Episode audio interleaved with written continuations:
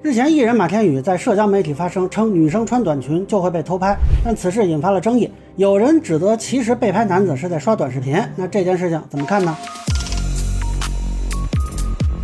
大家好，我是关注新闻和法律的老梁啊，欢迎订阅及关注我的频道，方便收听最新的新闻和法律干货。这件事儿我觉得很有趣啊。先是艺人马天宇发了一个微博，说给女生们提个醒：三里屯北区，只要你穿了短裙，就会被偷拍啊。那现在关于偷拍问题，很多人也都比较关注嘛。然后呢，这个事儿当时也是上了热搜，但是毫无意外的要吵起来了啊。有人说呢他是热心市民啊，点赞，但是也有人质疑他的拍摄动机。呃，一个颇受关注的质疑呢，就是说这个正在拍摄的男子，他面前并没有人，所以其实这个人只是在刷短视频。那这个又跟之前川大学姐什么的这些事情就连上了啊，怀疑呢说他是诬告。那我一看呢，这地方也不是很远，就是去了一趟三里屯，找到他拍摄的这个地方是一个酒店的门口，这个建筑物的一角带有灯泡的树木，后边的那个旗杆啊都能对得上。那如果我站到这个树的这个位置啊，按照他这个角度是可以看到从酒店边上的一条路啊有人经过，可以看到边上的这个隔离墩。那在马天宇拍摄的男子的手机里的画面里也有。啊，基本可以判断是同一场景啊，否则就是正好他刷的这短视频，呃，里头也有一同款隔离墩儿啊。那也就是说呢，至少从这个画面看啊，该男子确实是在拍摄路人啊。当然，他具体是不是看到女生穿短裙才拍啊，这个没法论证。那他这个行为呢，啊，当然从未经当事人许可角度来讲呢，是偷拍。但是如果对三里屯熟悉的朋友啊，应该知道这个在摄影圈叫街拍，在三里屯一带非常常见。当然，可能有人会以为啊，必须是穿着什么带兜的马甲，举着个大相机，最好头上再带着什么东西啊，那才是。但其实呢，啊，也有很多用那种小卡片机啊，或者用手机拍摄的街拍，呃，这个是个老问题了。之前视频里我提过，成都太古里就设过提示牌，有街拍问题。那这次马天宇曝光之前呢，三里屯太古里也是发过一个街拍提示，但其实呢没什么效果，因为这个事情从法律角度来讲呢，它就是个民事纠纷，通常来说只是侵犯肖像权，你就是报警那。如果没有什么对方追逐啊、拦截、强行拍摄的行为，警方通常也只能调解。那太古里的工作人员更是没有执法权的。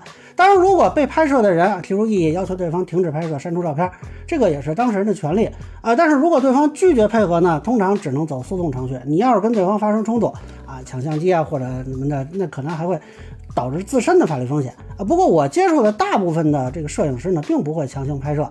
啊，毕竟三里屯漂亮的啊，愿意被拍摄的女生还是有的，所以一般呢，如果是沟通一下，对方都会删照片的。但是如果是拍摄群体或者是其他敏感部位，这种拍摄行为啊，一般就认为是一种治安扰序，那就不是街拍了。那这个以前也逮着过很多啊，BBC 曾经曝光过有拿这个当产业链的。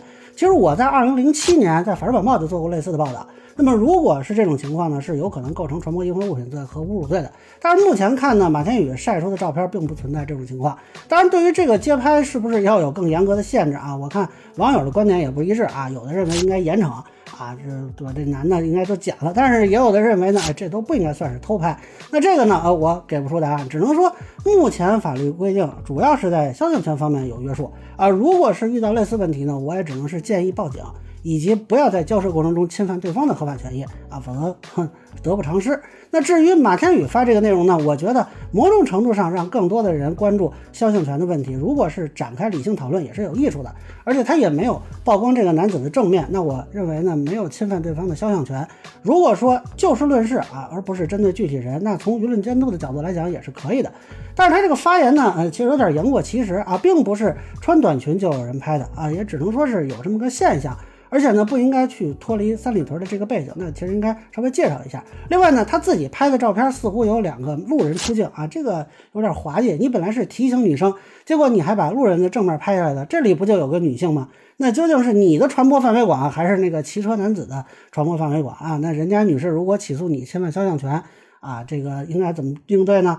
另外呢，这个事情似乎又陷入到一个男女对立的争论中。但是我一直觉得呢，就如果说我们讨论这个问题是。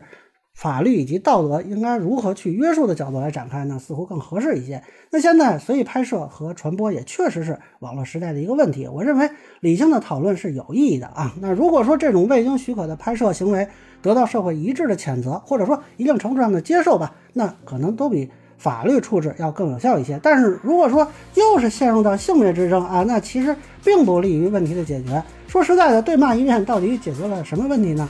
那以上呢就是我对马天宇曝光路人拍摄行为的一个分享，个人浅见难免说了。有欢迎不同意的小伙伴评论区、弹幕里给我留言。如果您觉得说的还有点意思，您可以收藏播客老梁不郁闷，方便收听最新的节目。谢谢大家。